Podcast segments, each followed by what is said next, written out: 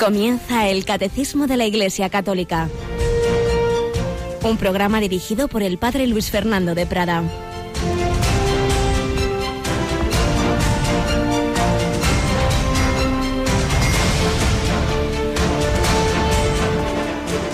Alabados sean Jesús, María y José. Muy buenos días, muy querida familia de Radio María. Bueno, pues aquí volvemos en esta semana, en esta segunda quincena del mes de mayo, del mes de María, después de un fin de semana en el que todos hemos estado en Fátima. Tenemos dos nuevos santos bien chiquitines, los más pequeños de la historia de la Iglesia, dejando aparte los mártires, los niños inocentes, pero ya a, nivel, digamos, de santidad de vida en el día a día, no con el martirio, pues los santos más pequeños canonizados por la Iglesia. Jacinta y Francisco, rogad por nosotros, ayudadnos a, a colaborar con, con el Señor, con la Virgen en esta obra de la redención del mundo que el Señor y María nos piden esa colaboración, porque Dios ha hecho las cosas así, de manera que todos dependemos de todos, y algo no se hará en el mundo si tú no lo haces.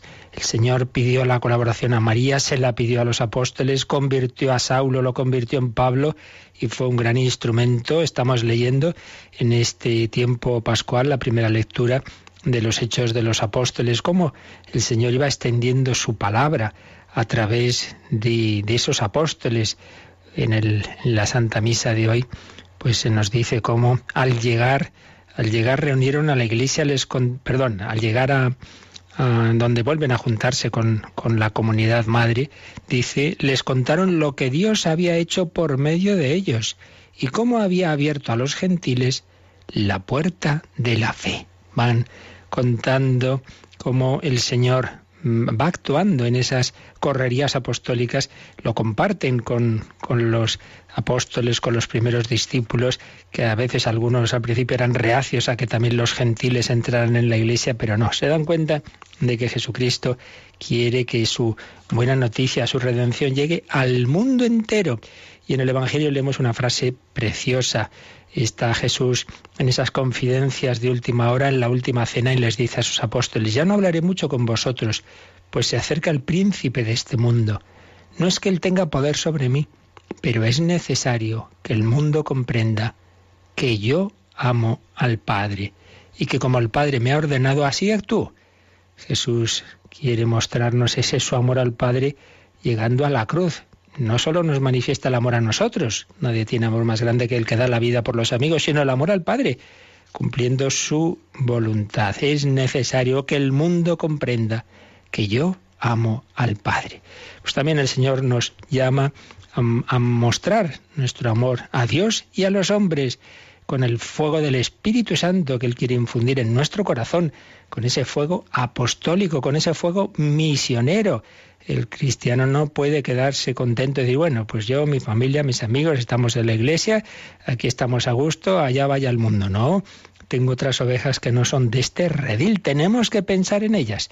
Bueno, pues esto también pasa en Radio María. Tenemos aquí a Yolanda Gómez. Buenos días, Yoli. Muy buenos días, padre. Bueno, Yolanda, estamos en el mes de mayo. Mes de mayo es ante todo el mes de la Virgen, pero es también ese mes especial de campaña de Radio María en la que terminábamos el día 12 una primera fase, esa primera fase en la que hemos estado pidiendo ayuda para los proyectos de Radio María en España, lo volveremos a hacer más adelante, pero esta semana es una semana misionera, ¿verdad? Sí, es una semana en la que queremos ayudar a otros países para que también tengan ellos Radio María. Entonces es la semana de la maratón, como lo llamamos. La maratón es una composición de maratón porque vamos a correr mucho, y la palabra de María, Mara, en vez de maratón, Maríaton. Con María vamos a hacer ese gran maratón de amor, de oración, pero este año va a tener una peculiaridad bastante particular, y es que va a haber un día en el que vamos a pediros especialmente que no solo recéis desde casa, sino aquellos que vivís en Madrid y queráis acercaros pues a la vez que hacemos una campaña súper, súper intensiva por unos proyectos muy concretos de África, de Oriente Próximo, etcétera, pues vamos a hacer una oración durante todo el día ante el Santísimo. Explícanos un poquito, aunque ya lo concretaremos más adelante, pero que ya lo vayan oyendo. Bueno, va a ser ese día tan, tan importante y pues después de, la celebración de la Santa Misa, que vamos a retransmitir desde aquí, desde la capilla de Radio María, pues eh, tendrá lugar esa exposición del Santísimo hasta eh, prácticamente las 10 menos cuarto, que ya será la bendición, y, durante todo el día estará expuesto, se han hecho turnos de, adoración eh, ante el Santísimo, pues para que la oración nos ayude mucho en, estos, en esta maratón que vamos a llevar a cabo estos días. Así pues, jueves 18 de mayo, por cierto, era el día era y es del cumpleaños de nuestro inolvidable Juan Pablo II, pues en ese día la, tendremos la misa desde nuestra capilla. A esa nos invitamos a que vengáis porque no cabemos ya con los que estamos en, en la radio, ya se nos queda pequeña, pero a partir de la que termine, 10 y 11 menos cuarto más bien, de la mañana hasta las 10 de la noche casi, como ha dicho antes Yolanda, las 10 menos cuarto de la noche, casi 12 horas, va a estar el Santísimo expuesto.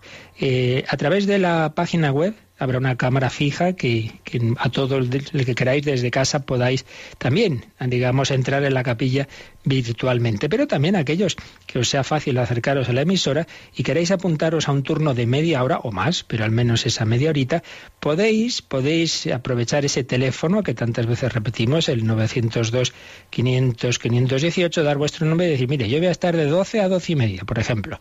Y entonces se os apuntan y para que ese día haya una oración intensa, muy intensa, por esos proyectos, porque haya Radio María en Irak, porque haya Radio María en, extienda la Radio María en lengua árabe, porque haya Radio María en Tanzania, en fin, unos proyectos que iremos explicando esta semana, en esta maratón, que va a comenzar una primera exposición de los 10 proyectos, me parece que son de este año, dentro de un ratito, ¿verdad, Yolanda? A las 11. Eso es, en ese programa especial, pues hablaremos de esos proyectos que este año la familia mundial pues nos ha dicho que, que intentemos entre todos apoyarles. Pues luego a las 11 lo contamos, pero ya desde ahora os lo decimos, esta semana, desde hoy hasta el sábado, si Dios quiere, programación especial, colecta súper extraordinaria, es nuestro DOM, nuestro DOM anual es en esta semana, en esta semana central del mes de María, porque la Virgen María mira a todos, igual que a nosotros nos ayudaron.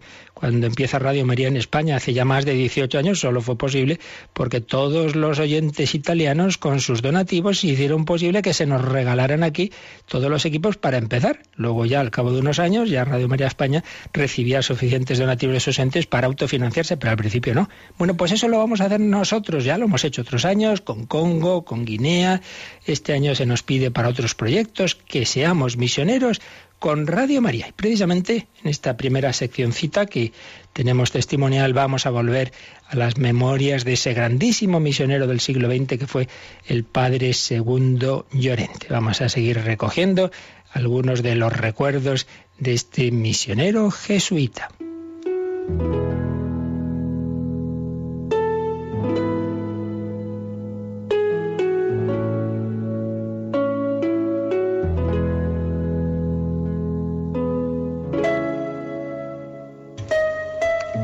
Segundo Llorente, jesuita.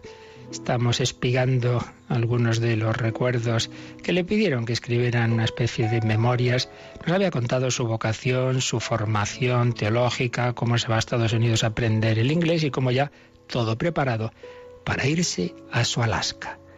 Y nos dice así, dejé Seattle para ir a Alaska el 30 de agosto de 1935 en el barco de vapor que se llamaba precisamente Alaska. El barco hacía la ruta llamada Inside Passage, navegando a lo largo de la costa canadiense durante unos 1.100 kilómetros. El barco fue entrando por los estrechos canales entre Dixon en Trans y no la capital. Todo ello forma parte del Panhandle, dotado con innumerables islas, repito, innumerables. Desde luego yo no era el primer español que surcaba estas aguas. Entre los años 1774 y 1792, el virrey de México envió no menos de seis expediciones con botes cañoneros para explorar lo que ellos denominaban el norte de California, entonces parte de los dominios de España. Sabemos que el 13 de mayo, fijaos la fecha, que el 13 de mayo de 1779, el capellán de uno de esos buques, el padre Francisco Juan Riobó, un franciscano español, dijo la primera misa sobre esta tierra que ahora llamamos propiamente Alaska. Fijaos, 13 de mayo de 1779, un franciscano español, como tantos religiosos y sacerdotes españoles que se fueron, se fueron a ese nuevo mundo, había que llevar a Jesucristo y celebró la primera misa. Jesús se hizo presente eucarísticamente, hizo presente su sacrificio en Alaska. Nuestra primera parada fue en Ketchikan y me dirigí al hospital que estaba regentado por unas monjas para decir misa en su capilla. Allí me encontré con el padre Filiberto Tornielli, un santo jesuita de 85 años. Fijaos, 85 años. Y ahí seguía trabajando en Alaska. Entonces yo no sabía nada acerca de él, pero más tarde me enteré de que había sido un conde italiano su madre, que había muerto cuando era todavía un niño, era hermana del Papa Gregorio XVI. Su padre, viudo, se hizo sacerdote y el chico se fue a Padua para estudiar derecho. Cuando su padre murió, le dejó el título de conde, pero Filiberto sintió que tenía vocación y entró en los jesuitas en Mónaco. Luego llegó a las montañas rocosas en América y durante 20 años Trabajó con los indios en Washington y Montana. Se fue a Skagway, en Alaska, en 1898, cuando esta ciudad se convirtió en la puerta de entrada de las minas de oro de Dawson. La ciudad era tan corrupta que era imposible describirla según los que la conocieron. En 1935, el padre Tornielli permanecía aún en la región. Tenía la obsesión de que Dios lo quería en Alaska y en ningún otro sitio más. Las buenas hermanas me dieron una caja para que la llevara con cuidado. En la caja había un pastel que habían hecho, aunque no era para mí, era para el padre Monroe, el párroco de Wangle, nuestra próxima parada. Llamé a la puerta de la rectoría y enseguida apareció el anciano en persona. Tenía entonces 80 años, había perdido muchos dientes y hablaba con un fuerte acento francés. Inmediatamente me pidió que le confesase.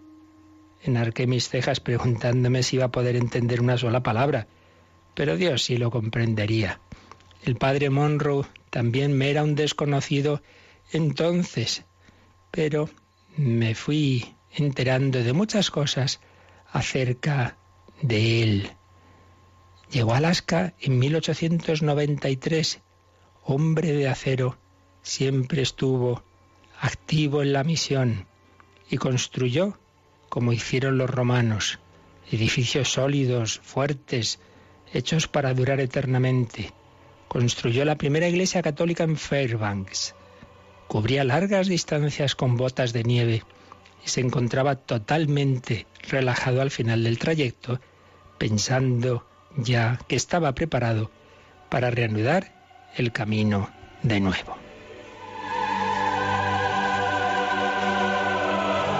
Fijaos cómo se va encontrando con esos hombres de 80, 85 años que han entregado su vida a la misión. Estas cosas no se cuentan, ¿verdad? Se nos habla de los defectos, de los pecados, de las cosas malas. Pero ¿cuántas personas en la historia de la Iglesia han dado la vida hasta el final por los hermanos? Y aquí Padre Llorente, que también la dio, pues nos cuenta esos inicios de su, de su misión en Alaska, cómo iba conociendo a esos venerables sacerdotes y religiosos que hasta el final estuvieron en esas circunstancias mucho más incómodas de las que hubieran podido tener en su vida. Terminamos este capítulo. Nos fuimos a Juneau, la capital donde estaba la sede del vicario apostólico, Joseph Crimón, jesuita. Inmediatamente fui a verle. Estaba en su despacho con una pluma en la mano con sus 77 años muy bajito, muy delgado, muy calmado, con muy buen aspecto. Según cuentan, cuando era un joven estudiante en Francia se sentía enfermo y aterrorizado al pensar que sus deseos de ser misionero no se iban a cumplir. Y entonces se le apareció San Juan Bosco, y Crimón le preguntó si podía darle la bendición para que pudiera llegar a ser misionero en Norteamérica. Don Bosco puso sus manos en la cabeza del joven y le predijo que sería un gran misionero. Y así ocurrió.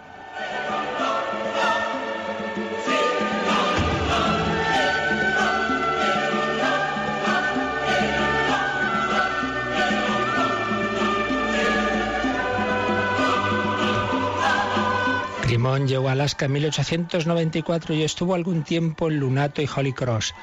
En 1904 se convirtió en prefecto apostólico y en 1917 en obispo con el título de vicario apostólico. Cuando estuve delante del obispo Crimón le pregunté si podía oficiar misa. Eran las 3 de la tarde, ni siquiera había desayunado. En aquellos tiempos no se oficiaba misa por las tardes. Me miró a los ojos y me dijo, como yo también he hecho locuras parecidas cuando tenía su edad, sí, vaya y diga misa. El padre Levasseur me acompañó a la sacristía y me ayudó con la misa.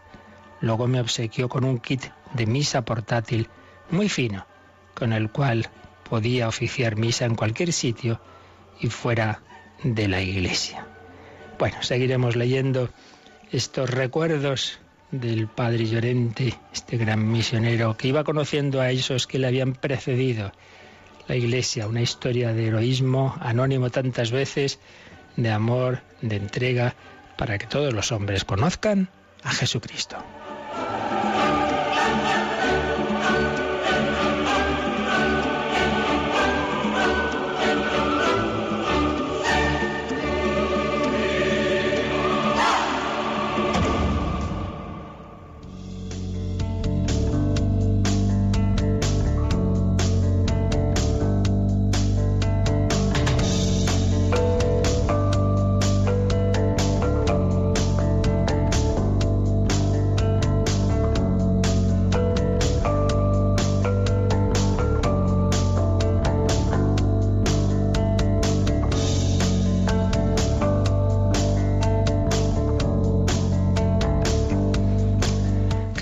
Los hombres conozcan a Jesucristo, nuestro Salvador, el Dios hecho carne, camino, verdad y vida, muerto y resucitado y ascendido a la derecha del Padre. Estamos viendo ese artículo de nuestro credo, Jesucristo subió a los cielos y está sentado a la derecha de Dios Padre Todopoderoso.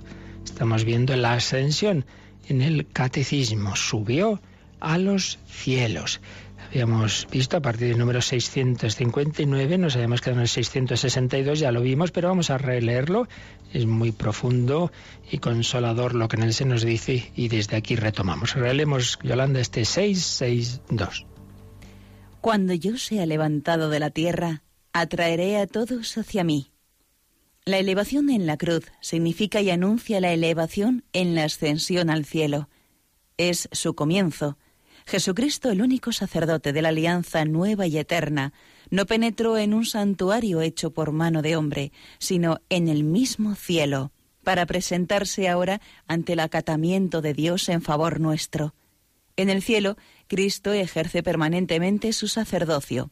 De ahí que puede salvar perfectamente a los que por él se llegan a Dios, ya que está siempre vivo para interceder en su favor como sumo sacerdote de los bienes futuros, es el centro y el oficiante principal de la liturgia que honra al Padre en los cielos. Y cita el Catecismo del Apocalipsis porque, en efecto, ese último libro de la Biblia tiene una clave litúrgica, es la gran liturgia del cielo que se hace presente en la tierra, pero realmente quien la celebra siempre es Cristo resucitado. El sacerdote es un simple instrumento de él, pero es Él Jesús es el que dice, esto es mi cuerpo. Evidentemente yo no consagro mi cuerpo, sino el de Cristo, pero le doy voz a Jesucristo. Él es el que dice, tomad y comed todos de él. El sacerdote actúa in persona Christi. Bueno, pues toda la liturgia de la Iglesia es así, es Cristo, porque Cristo está resucitado y vivo. Es Él el que actúa en ella. Él está a la derecha del Padre, pero a la vez se ha quedado con nosotros. Sumo sacerdote que ha entrado en el nuevo templo, que es el cielo, y que ofrece el nuevo sacrificio, que es el mismo, el Cordero Inmaculado. Sabéis que en el Apocalipsis aparece esa imagen del Cordero degollado, que está de pie, quiere decir resucitado, pero con esa marca de haber muerto por nosotros. Vamos un poco a recapitular lo que habíamos visto en los días anteriores sobre la ascensión eh, resumiendo cómo expone este, este artículo de la fe, quien hoy es el cardenal Angelo Amato en su Cristología Jesús, el Señor, la ascensión, como presencia permanente de Cristo glorioso en la Iglesia. Recordemos que el, digamos, el misterio general del que estamos hablando es la glorificación de Cristo. Una glorificación de Cristo que tiene esas tres dimensiones o etapas. Primero la resurrección, segundo la ascensión, tercero el envío del Espíritu Santo en Pentecostés. Y dos dimensiones. Por un lado, que Jesús está sentado a la derecha del Padre, como veremos a continuación, que ha ascendido realmente al cielo, ya explicaremos esto, pero por otro lado, que se ha quedado con nosotros. Los evangelistas pues subrayan uno u otro aspecto de estos, o más uno más el otro, los dos. Por ejemplo, Mateo no cuenta explícitamente la, ascensión, pero en cambio para él es muy importante recordar que Jesucristo se ha quedado con nosotros. Ya sabemos cómo termina, preciosamente termina el Evangelio de San Mateo. Mateo 28 del 18 al 20, que les dice Jesús, se me ha dado pleno poder en el cielo y la tierra. Id y enseñad a todas las naciones, bautizándolas, etc. Y la última frase, yo estoy con vosotros todos los días hasta el fin del mundo. Mateo subraya sobre todo esa presencia de Jesús entre sus discípulos. Jesús no se convierte en ausente, permanece sumamente presente entre los discípulos. Y Mateo, que nos ha contado el discurso escatológico de lo que va a ocurrir al final de la historia y la segunda venida de Jesús, interpreta la vida del cristiano en la espera de la parusía. Estamos esperando que vuelva Jesús, pero entre tanto acompañados por él, sin verle, pero él está en la iglesia. Por eso, San Mateo va a subrayar mucho en su Evangelio esa presencia de Jesús en la iglesia. Por ejemplo, donde están dos o tres reunidos en mi nombre, allí estoy yo en medio de ellos. Yo estoy en medio de vosotros y por supuesto en la acción apostólica de la iglesia. Ese mismo mensaje, esa misma presencia de Jesús aparece en los otros evangelistas, pero sí que en cambio Marcos y Lucas subrayan, sin, sin olvidar esa presencia de Jesús, pero nos hablan también de la ascensión. Y en Lucas, como ya comentábamos, llama la atención que por un lado pues cuenta esa ascensión de Jesús y lo lógico es que los apóstoles se quedaran tristes, ay que se ha ido, que ya no está con nosotros, no, dice que volvieron llenos de alegría. Pues lo mismo, esa alegría se explica porque, aunque se ha ido corporalmente, por otro lado, Jesús resucitado sigue en medio de sus discípulos. La ascensión es un misterio de transformación íntima.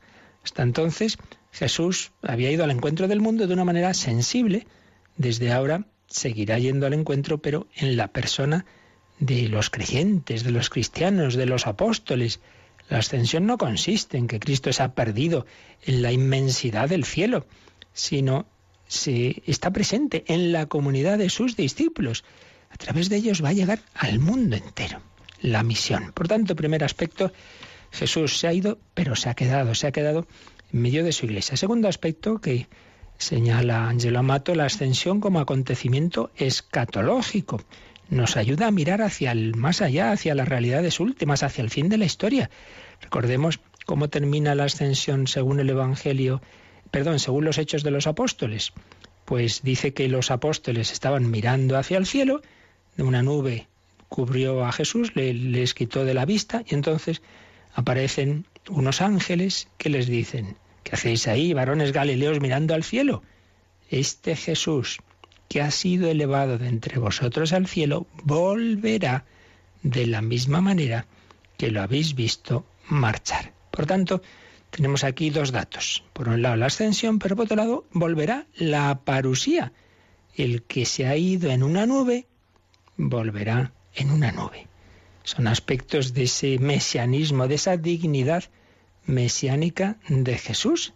Jesús entra en el cielo para tomar posesión del reino escatológico, pero la potencia de ese reino escatológico se manifestará al mundo en el último día. Todo el mundo lo verá, todo el mundo reconocerá en Jesucristo al Rey Señor. Qué maravilla será eso cuando todos vean ahí, pues es verdad, el que murió en la cruz es nuestro Dios y Señor. Pues nosotros estamos llamados a vivir con la mirada hacia el cielo. En la misa lo decimos, hermanos, levantemos el corazón, lo tenemos levantado hacia el Señor, que sea de verdad. Y decimos, ven Señor Jesús, y luego hay que no me muera. Pero oye, si acabas de decir, ven Señor Jesús, cuanto antes, hombre, que vuelva a nuestra vida particular, nos llama por la muerte y, al, final de la historia por esa parusía, esa segunda venida de Jesús. Ascensión, acontecimiento escatológico. Tercera ascensión, vuelta al Padre. Acabamos de leer cómo la ascensión, según San Juan, empieza ya cuando es elevado en la cruz. Es paradójico. La ascensión se hace visible con ese levantamiento de Jesús en la cruz, porque por la muerte va a iniciar ese, esa vuelta al Padre. Él había bajado del cielo a la tierra, descenso por la encarnación, pero ahora para subir al Padre. Salí del Padre y vine al mundo. Ahora dejo el mundo y vuelvo al Padre, dice Jesús en la última cena, Juan 16, 28. Y ya le había dicho el Señor a Nicodemo, nadie ha subido al cielo sino el Hijo del Hombre, que ha bajado del cielo. Por tanto, la ascensión es como cumplimiento de la encarnación y de la redención. Jesús resucitado ha subido al cielo, está entronizado a la derecha del Padre y nos, nos está preparando el sitio. Vuelta al Padre. Y cuarto, el aspecto cósmico y sacerdotal de la ascensión que aparecía en el número del catecismo que nos acaba de releer Yolanda. Cristo sacerdote está ahí, a la derecha del Padre, y tiene también un dominio como rey del universo, dominio cósmico, la plenitud de la que va a hablar San Pablo en sus cartas. Él está por encima de todos los ángeles y de todas las criaturas. Fijaos lo que dice San Pablo en Efesios 4:10. El que descendió es el mismo que ascendió por encima de los cielos para llenar todas las cosas. La primera carta de Pedro dice, está sentado a la derecha de Dios después de subir al cielo y haber obtenido la soberanía sobre los ángeles, los principados y las potestades. Y allí Cristo, como decíamos, está ejerciendo como sumo sacerdote en el santuario del cielo. Dice la carta a los hebreos que desarrolla toda esta dimensión sacerdotal Cristo no ha entrado en un santuario hecho por manos de hombre, figura del verdadero, sino en el mismo cielo, para estar delante de Dios intercediendo en favor nuestro. Fijaos que una de las peticiones de los Kiries es esa, tú que estás sentado a la derecha del Padre para interceder por nosotros. Señor, ten piedad, Cristo, ten piedad. Finalmente, recordemos que, como decíamos, la ascensión va a culminar, la glorificación de Cristo va a culminar en Pentecostés. La ascensión es la vuelta victoriosa de Jesús al Padre. Cristo glorificado que lleva las llagas de su pasión, es constituido Señor de los hombres y del universo. Bueno, pues nos va a enviar ese amor interno de la Santísima Trinidad del Padre y del Hijo, que es el Espíritu Santo, para que more en nosotros y nosotros en Él. Y, y esa presencia y fuerza de Dios nos dé la capacidad de ser sus testigos. la ascensión era la premisa para enviarnos al Espíritu Santo. Por eso dice Jesús, os conviene que yo me vaya, porque si no me voy, no vendrá a vosotros el consolador, pero cuando me vaya os lo enviaré. Si no me voy, no vendrá a vosotros el consolador. No es que como estamos enfadados el Espíritu Santo y yo, si está uno no está el otro, evidentemente no es eso, sino que en el plan de Dios, para enviar al Espíritu Santo hace falta que primero yo muera y resucite y esté a la derecha del Padre y desde ahí os enviaré con el Padre el Espíritu Santo. Son los planes divinos, es la comunicación de la salvación, porque ¿qué es la salvación? Pues vivir con Dios. ¿Y qué es el pecado? Separarnos de Dios, quedarnos encerrados en nuestro egoísmo y si eso se prolonga tras la muerte, ese es el infierno. Yo conmigo mismo, no querías estar solo contigo, el centro de ti, de tu vida es tú mismo, pues ahí te quedas tú mismo encerrado, autoexcluido de esa comunicación con Dios. Pues esto es lo que hasta ahora más o menos hemos visto, pero vamos a, precisar un poquito qué significa eso de estar sentado a la derecha del Padre, que es lo que viene a continuación. Leemos, Yolanda, número 663, que nos da esa expresión, sentado a la derecha del Padre. Cristo desde entonces está sentado a la derecha del Padre. Por derecha del Padre entendemos la gloria y el honor de la divinidad, donde el que existía como Hijo de Dios antes de todos los siglos, como Dios y consubstancial al Padre, está sentado corporalmente después de que se encarnó y de que su carne fue glorificada. Esta frase que acaba de leer Yolanda es una cita que hace el catecismo de uno de los más famosos padres, santos padres de la Iglesia Oriental, San Juan Damasceno. Cristo está sentado a la derecha del Padre. Y dice San Juan Damasceno, ¿qué quiere decir esto de derecha del Padre? No, es un sitio, no es algo local, es la gloria y el honor de la divinidad. Es la misma gloria del Padre la tiene eh, Cristo. Pero es que no la tenía antes. Dice, sí, la tenía en cuanto a Dios. Desde eh, antes, el que existía como Hijo de Dios antes de todos los siglos, como Dios y consustancial al Padre, claro que estaba al mismo nivel que el Padre, porque son uno, el Padre, el Hijo y el Espíritu Santo. Pero la novedad es que ahora está corporalmente. Siempre el Hijo de Dios en su naturaleza divina, pues estaba a ese mismo nivel de gloria que el Padre, la misma adoración y gloria y el Espíritu Santo. Pero lo nuevo es que desde la resurrección y ascensión, el, Hijo Eterno de Dios tiene su carne glorificada. Esto es muy fuerte, porque a veces pensamos como que, bueno, el Hijo de Dios bajó a la tierra, eh, hizo lo que tenía que hacer, treinta y tantos años, bueno, pues ya está, las acabó, ahora me vuelvo y vuelvo a lo de antes. No, ya para siempre se queda, va a ser un hombre. Siempre esa humanidad la ha desposado y no se divorcia de nosotros. En la segunda persona de la Trinidad, eternamente sigue siendo también hombre, no solo Dios. Y está, a un hombre está en la Trinidad, hay un cuerpo humano. Fijaos qué diferencia. Toda la filosofía platónica, neoplatónica y todas las religiones de tipo oriental, que tienen generalmente el desprecio a lo corporal, a lo material, lo que hay que hacer es irse separando de lo, de lo corporal, de la materia, lo importante es lo espiritual, en un sentido a veces gnóstico. Oiga que no, el cristianismo valora lo corporal, bueno, vaya que se lo valora. Fijaos que nuestro principal sacramento es la presencia de Cristo en la Eucaristía, el cuerpo de Cristo. Yo no digo, toma, te doy el alma de Cristo. No, no, el cuerpo de Cristo. Y el cuerpo de Cristo con las llagas está sentado a la derecha del Padre. Cristo ha vencido. Cristo vence, Cristo reina, es nuestro Señor y Salvador, tal como Él es. Pues vamos a alegrarnos, vamos a adorar a ese Jesús, Vamos a gozarnos de su victoria. Jesucristo vence, Jesucristo reina, Jesucristo impera.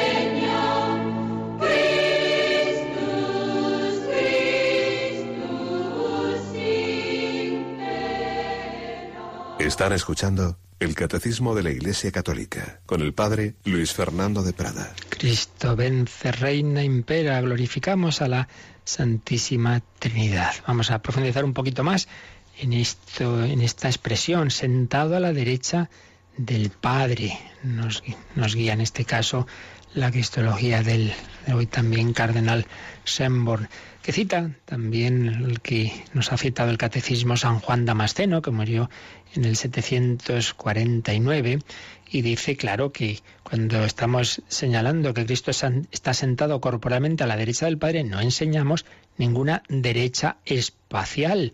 No, no es un sitio con derecha e izquierda, ni mucho menos algo político. Nosotros comprendemos la gloria y el honor de la divinidad, en la que el Hijo de Dios como Dios e igual por naturaleza al Padre, existe eternamente y a cuya derecha ahora está sentado también corporalmente. Su carne ha sido glorificada conjuntamente. Él es adorado en su carne, con una adoración ante toda la creación.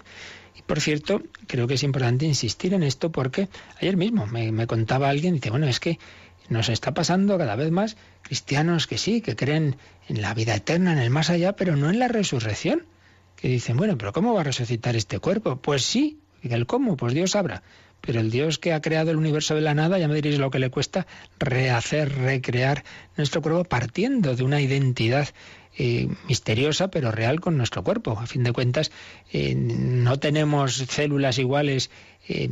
Al, cabo de los años nuestro cuerpo se ha renovado y sin embargo es el mismo cuerpo. Bueno, pues algo así. El Señor sabrá cómo lo hace. Pero lo que está claro es que nuestra fe no simplemente es una inmortalidad espiritual, sino en la resurrección del cuerpo. Cristo resucitado está corporalmente a la derecha del Padre y señala Saint como al decir que Jesucristo está sentado a la derecha del Padre, implícitamente estamos afirmando dos verdades de fe que son fundamentales para el cristianismo. Una que es Dios. Si estamos diciendo es que está sentado a la derecha del Padre, es lo mismo que decir de la misma naturaleza del Padre. Lo que decimos en el credo, consustancial al Padre, de la misma naturaleza del Padre, pues a la derecha del Padre. Pero también estamos diciendo, estamos afirmando la encarnación ese hijo que es de la misma naturaleza del Padre se ha hecho hombre y sigue siendo hombre. Después de su glorificación no ha perdido su humanidad, sino que está corporalmente a la derecha del Padre. Y luego vienen una serie de consecuencias para la vida de la Iglesia basadas en que Jesucristo es Señor y juez, señoría y judicatura de Cristo, y los fieles estamos llamados a participar de ese dominio de Cristo sobre el mundo, por la unidad de la cabeza y los miembros de Cristo y la Iglesia. Por eso, lo que puede parecernos un punto de la fe, pues más o menos marginal, que va, es muy importante, muy importante. Eh, hay un sermón pascual de un obispo Melitón de Sardes muy, muy bello que dice así, este es el que hizo cielo y tierra, el que formó al principio al hombre, el que fue anunciado por la ley y los profetas, el que se hizo carne de María la Virgen, el que fue colgado de un madero, el que resucitó de entre los muertos y ascendió a lo alto del cielo, el que está sentado a la derecha del Padre, el que tiene todo poder para juzgar y salvar, porque en el Padre los ha hecho todo, desde el principio hasta los eones. Es el mismo, el que hizo cielo y tierra, y el que estuvo en un pesebre y colgado en un madero, el que está a la derecha del Padre. Jesucristo, alfa y omega, el gran obispo mártir de León, San Ireneo, subrayaba que ese Hijo de Dios eterno, preexistente, es el crucificado y el glorioso frente a esas tendencias que había en su época del gnosticismo, que dividían a Jesús en un Cristo terrenal, un Jesús terrenal y un Cristo celestial. Y lo mismo, Fulgencio de Ruspe ya en el siglo VI dirá, uno y el mismo Dios, el Hijo de Dios, Él es según la carne, el que yació en el sepulcro y del sepulcro resucitó, y el mismo Dios encarnado que ascendió al cielo y está sentado a la derecha de Dios. Y por supuesto San León Magno, el gran papa del concilio de Calcedonia, que muere el 461, invita a los oyentes a alegrarse de que la naturaleza humana se ha colocado sobre todas las criaturas del cielo para participar en este trono, estaba en unión por el Hijo.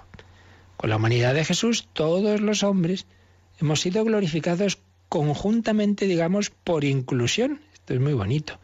La ascensión de Cristo significa nuestra propia elevación, pues el Hijo de Dios se ha incorporado a la naturaleza humana y ahí nos ha metido a todos. Luego lo malo es que algunos se salen de ese ascensor, se tiran del ascensor, entonces se caen, claro. Pero si uno no se separa de Cristo, pues va a compartir con él la gloria. Y hay un monje sirio que componía himnos, quirilonas del siglo IV, que describe también la ascensión como introducción del hombre en la gloria del Dios Trino. Cristo introduce con su persona su humanidad en la gloria de Dios y así devuelve a Adán el lugar reservado a él en el trono de la Trinidad. Lo expresa así. Mi Padre espera de mí que ascienda y que lleve conmigo mi cuerpo y mi alma y que mantenga dominados al demonio y a la muerte. Los ángeles esperan de mí que ascienda y que lleve conmigo la oveja descarriada, que por mi llegada ha sido encontrada. El cielo espera de mí que ascienda y que lleve conmigo mi cuerpo terrenal, que por la gracia ha sido hecho Dios. El trono espera de mí que ascienda y que me sienta en él, y que haga sentarse en él al Adán hundido, que sólo así ha sido elevado. La nube me espera y me quiere bajar de la montaña y desea servirme de vehículo a mí, el Hijo de la Virgen. Paraíso y jardín, ambos esperan de mí que introduzca a Adán y que lo coloque allí como Señor. Como veis, no hacía falta esperar a nuestra época para hablar de la dignidad humana. Pues no, pues no. El Hijo de Dios ha elevado al hombre y lo quiere colocar como Señor. Menuda dignidad humana estamos sentados con Cristo a la derecha del Padre. Así pues, como vemos en este artículo de fe, aparecen puntos fundamentales de nuestra fe católica, la divinidad de Jesús, su identidad con el Padre, su humanidad, que es hombre, que ese ser hombre, esa humanidad no desaparece con la resurrección, no ha quedado espiritualizada como si desapareciera ya el cuerpo, no, no, no, no.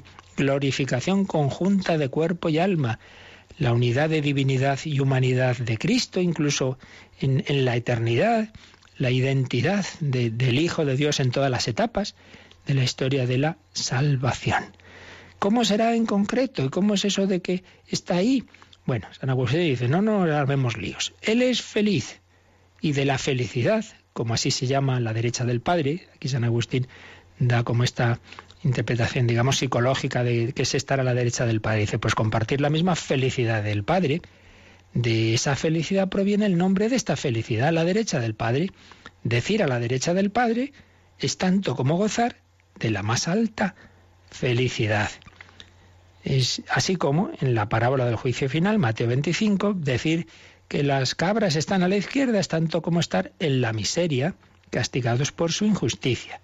Cuando se habla de estar sentado a la derecha de Dios, no se está aludiendo, dice el gran santo de Hipona, a una posición corporal, sino al poder juzgador que nunca faltará a su señorío. Por su parte, Santo Tomás va a tomar de San Agustín esta simbología de la derecha, interpretándola como felicidad y como poder juzgador.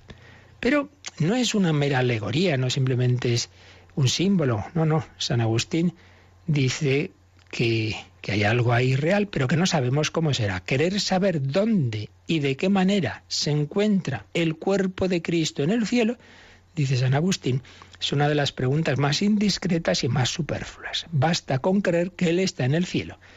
No le está permitido a nuestra debilidad querer curiosear el cielo, sino que sobra de nuestra fe pensar sobre la dignidad del cuerpo del Señor cosas altísimas y venerables. A veces empezamos, bueno, pero entonces si está así y luego están los sagrarios y luego, miren, ¿cómo será? Pero si nos falta categoría, si nos falta que no podemos. Sabemos que esto es así, que el Señor está corporalmente en el cielo, sabemos que está presente también en la tierra, que está presente de manera muy especial en la, en la Eucaristía, pero no intentemos concretar, porque mire, eso ya, ya nos enteraremos en la vida eterna. Aquí las cosas que Dios nos revela no es para saciar nuestra curiosidad, no deben ser preguntas de curioseo, sino la revelación es siempre qué tengo que hacer. Lo que importa es, mm, digamos, lo que me sirve para actuar. ¿Y aquí qué me sirve para actuar? Pues primero una gran esperanza de que Cristo nos precede a la derecha del Padre está ahí, que reza, que intercede por nosotros y a la vez que se ha quedado con nosotros, que no estamos solos, que es Dios y hombre verdadero. Pues eso es lo que tengo que quedarme.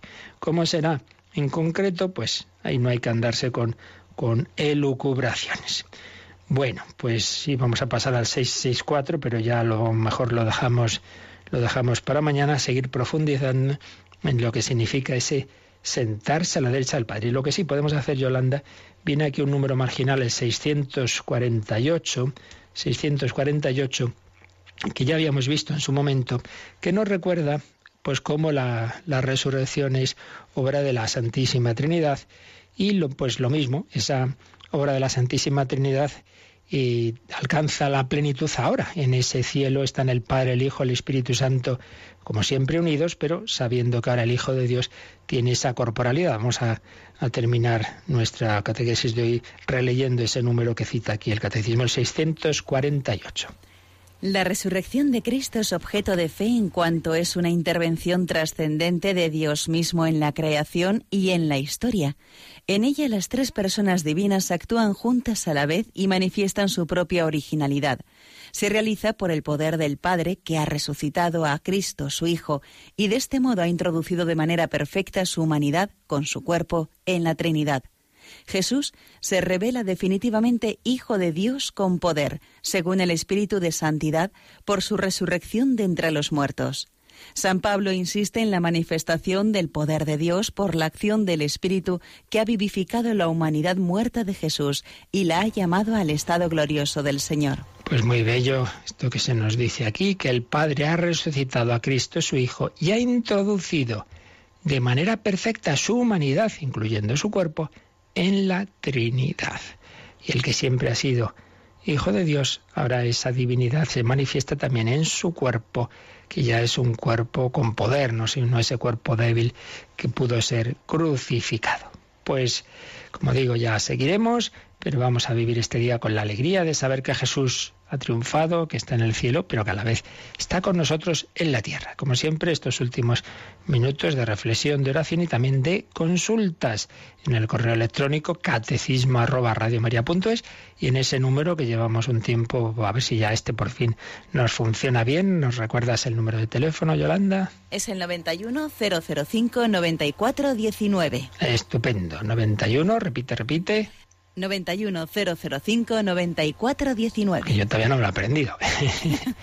bueno, pues nada, con el Señor y con María nos alegramos de la ascensión de Cristo y respondemos a lo que queráis también ahora consultarnos.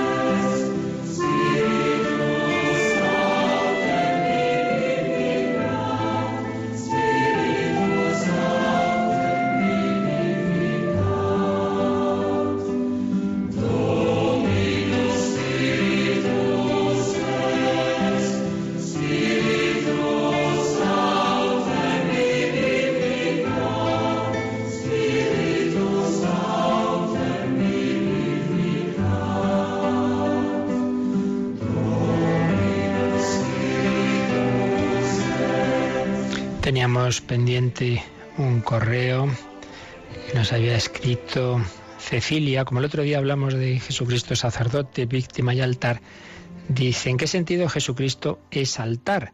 y añade muchas gracias por el esfuerzo evangelizador, les anima a seguir ayudados por la gracia del Espíritu. Muchas gracias, Cecilia. ¿En qué sentido Jesucristo es altar? Como es un símbolo, tampoco hay una respuesta así muy clara. Así que tenemos más claro que Jesucristo es sacerdote y víctima. Sacerdote porque ofrece el sacrificio de sí mismo, víctima porque no ofrece un cordero, sino que Él es el cordero que da la vida. ¿En qué sentido es altar? Yo por lo que he visto más o menos el significado es que está tan unido a esa cruz en la que Él se ha ofrecido que, en ese sentido podemos decir que, hay una unidad ¿no? entre Cristo y la cruz. De hecho, pues adoramos al, crucificado, adoramos la cruz, porque hay esa gran unión del Señor con la cruz. Y esa cruz que fue el verdadero altar es el que se hace presente en el altar de nuestras celebraciones y de hecho, como sabéis, ponemos o debe estar al lado una cruz, siempre señalando que el verdadero altar fue la cruz. Y el Señor se, se ha unido con esa cruz. Y en ese sentido, simbólicamente podemos decir que es altar, pero no deja de ser un símbolo. Es evidente que no es la misma identificación que, que cuando decimos que es sacerdote o que él es la víctima. ¿Tenemos alguna llamada, Yolanda? Sí, nos ha llamado Mari Carmen de Ciudad Real y pregunta cómo se les puede explicar a los niños lo que es la gloria de Dios. La gloria de Dios. ¿Cómo se puede explicar a los niños la gloria de Dios? Hombre, es que no sé en este, ahora a qué se refiere exactamente con la gloria de Dios, ¿no? Que tiene distintas acepciones y distintos matices. Y se refiere a estar en la gloria, a estar en el cielo pues eh, sería pues eso, estar, estar con el Señor, disfrutando de, su amor, de su presencia. Pero si se refiere a, a, la dignidad de Dios, pues quizá señalando eso, cómo tiene la, la suprema dignidad, quizá poniendo comparaciones de la importancia de un personaje, de, del Papa, de, de un, gran emperador, etcétera. Bueno, pues muchísimo más nuestro Señor. En fin, eso ya tendría uno como ahora ya lleva algún tiempo separado de las catequesis de niños, ahora mismo me pilla un poco así, pero sí que tenemos que hacer siempre ese esfuerzo, ¿verdad?, de, de adaptar, de adaptar las, las grandes verdades a los niños. Pero en fin, ahora mismo, si a alguien se le ocurre algún camino, que nos lo escriba y, podríamos eh, compartirlo. Teníamos también otro correo de Mena Jesús que dice, mm, ah, es de una parte anterior del catecismo, cuando dice Dios creándolo todo y conservándolo por su verbo. Dios lo ha creado todo y lo conserva por su verbo. ¿Qué quiere decir por su verbo, conservándolo por su verbo. Bueno, el verbo es el Hijo de Dios, el logo, es la palabra, es una de las expresiones, ¿no? Entonces lo que quiere decir es lo siguiente, el mundo no solamente es que Dios lo ha creado de la nada, sino que lo conserva permanentemente. Es decir, Dios está dando el ser constantemente, es algo así como la luz, no basta que haya unos cables y unas bombillas. Es que la luz no luce si permanentemente no recibe energía. El mundo necesita recibir energía, por así decir, de Dios permanentemente. Ahora bien, ese Dios sabemos que es Padre, Hijo y Espíritu Santo. Entonces, las tres divinas personas actúan conjuntamente, pero se suele expresar de esta manera, que el Padre actúa a través de su expresión, de su palabra, de su verbo. Entonces, en ese sentido, el Padre está conservando el mundo a través de su palabra, de su Hijo, de su verbo. Son términos equivalentes. Por tanto, ahí el verbo es el verbo de Dios, es la palabra de Dios, es el Hijo eterno. El, Padre tiene, decían algún San Justino y San Ireneo, si no me equivoco, eh, actúa en el mundo a través de sus dos manos. ¿Cuáles son sus manos? El Hijo y el Espíritu Santo.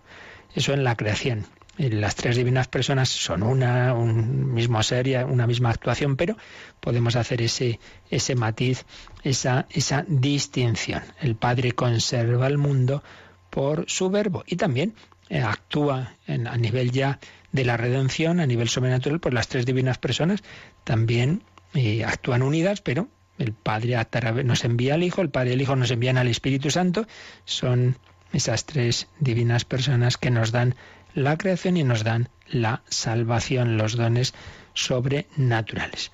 Finalmente teníamos algún correo, una persona que está en un momento pues muy deprimido, muy encerrada en su casa, hundida, tirado la toalla, pues no puede ser hija.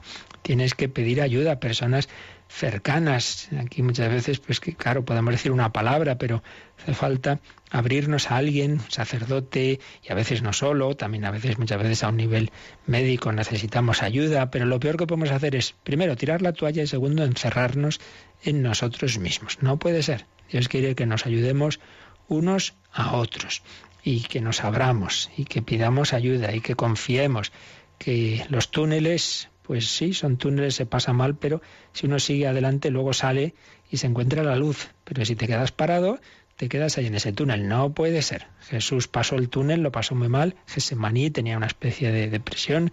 la cruz, muy mal, sí.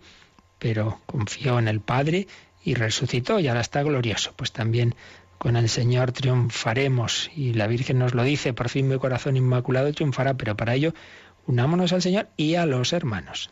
Abrámonos, dejémonos ayudar. No, a veces que no, no, no, yo, yo ya no, no quiero hablar con nadie. hombre, eso es lo peor. Tienes que abrir tu corazón, pedir ayuda. Pues se lo pedimos así al Señor. Y os recuerdo lo que decíamos al principio. Hoy, 16 de mayo, segunda quincena de mayo, entramos en la semana misionera de la campaña de mayo. Entramos en la semana del corazón universal de pedir ayuda para que en África, en Oriente Próximo, en, tantas naciones necesitadas, nuestros hermanos también perseguidos por la fe, también a ellos les llegue esta palabra de esperanza, que también ellos puedan escuchar cuando el Papa está en Fátima, que también ellos puedan escuchar el Evangelio, que también ellos puedan escuchar la explicación del Catecismo. Os pedimos esta semana una colecta misionera fuerte, os pedimos vuestra ayuda.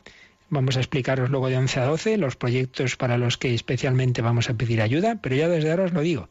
Esta semana, desde hoy hasta el sábado, finalmente, que habrá viernes y sábado retransmisiones mundiales del Rosario, de la, de la Santa Misa, desde, desde países de África, de, de Europa, de distintos lugares. Os pedimos esa ayuda y sobre todo el jueves 18, día súper intensivo de mucha oración, de sacrificios que os pedimos y de donativos que os pediremos también. Bueno, pues si queréis ofreceros, apuntaros algún turno de adoración entre 11 de la mañana y, 10 de la noche en la capilla de Radio María, de al menos media hora, pues llamáis al 902 500 518. Y en ese mismo número, a partir de hoy, podéis empezar esos donativos misioneros para que Radio María, sin moverte de casa, tú también puedas ser mi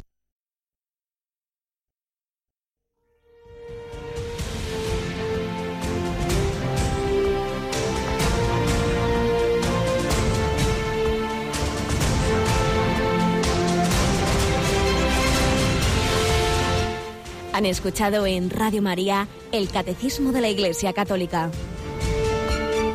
Un programa dirigido por el Padre Luis Fernando de Prada.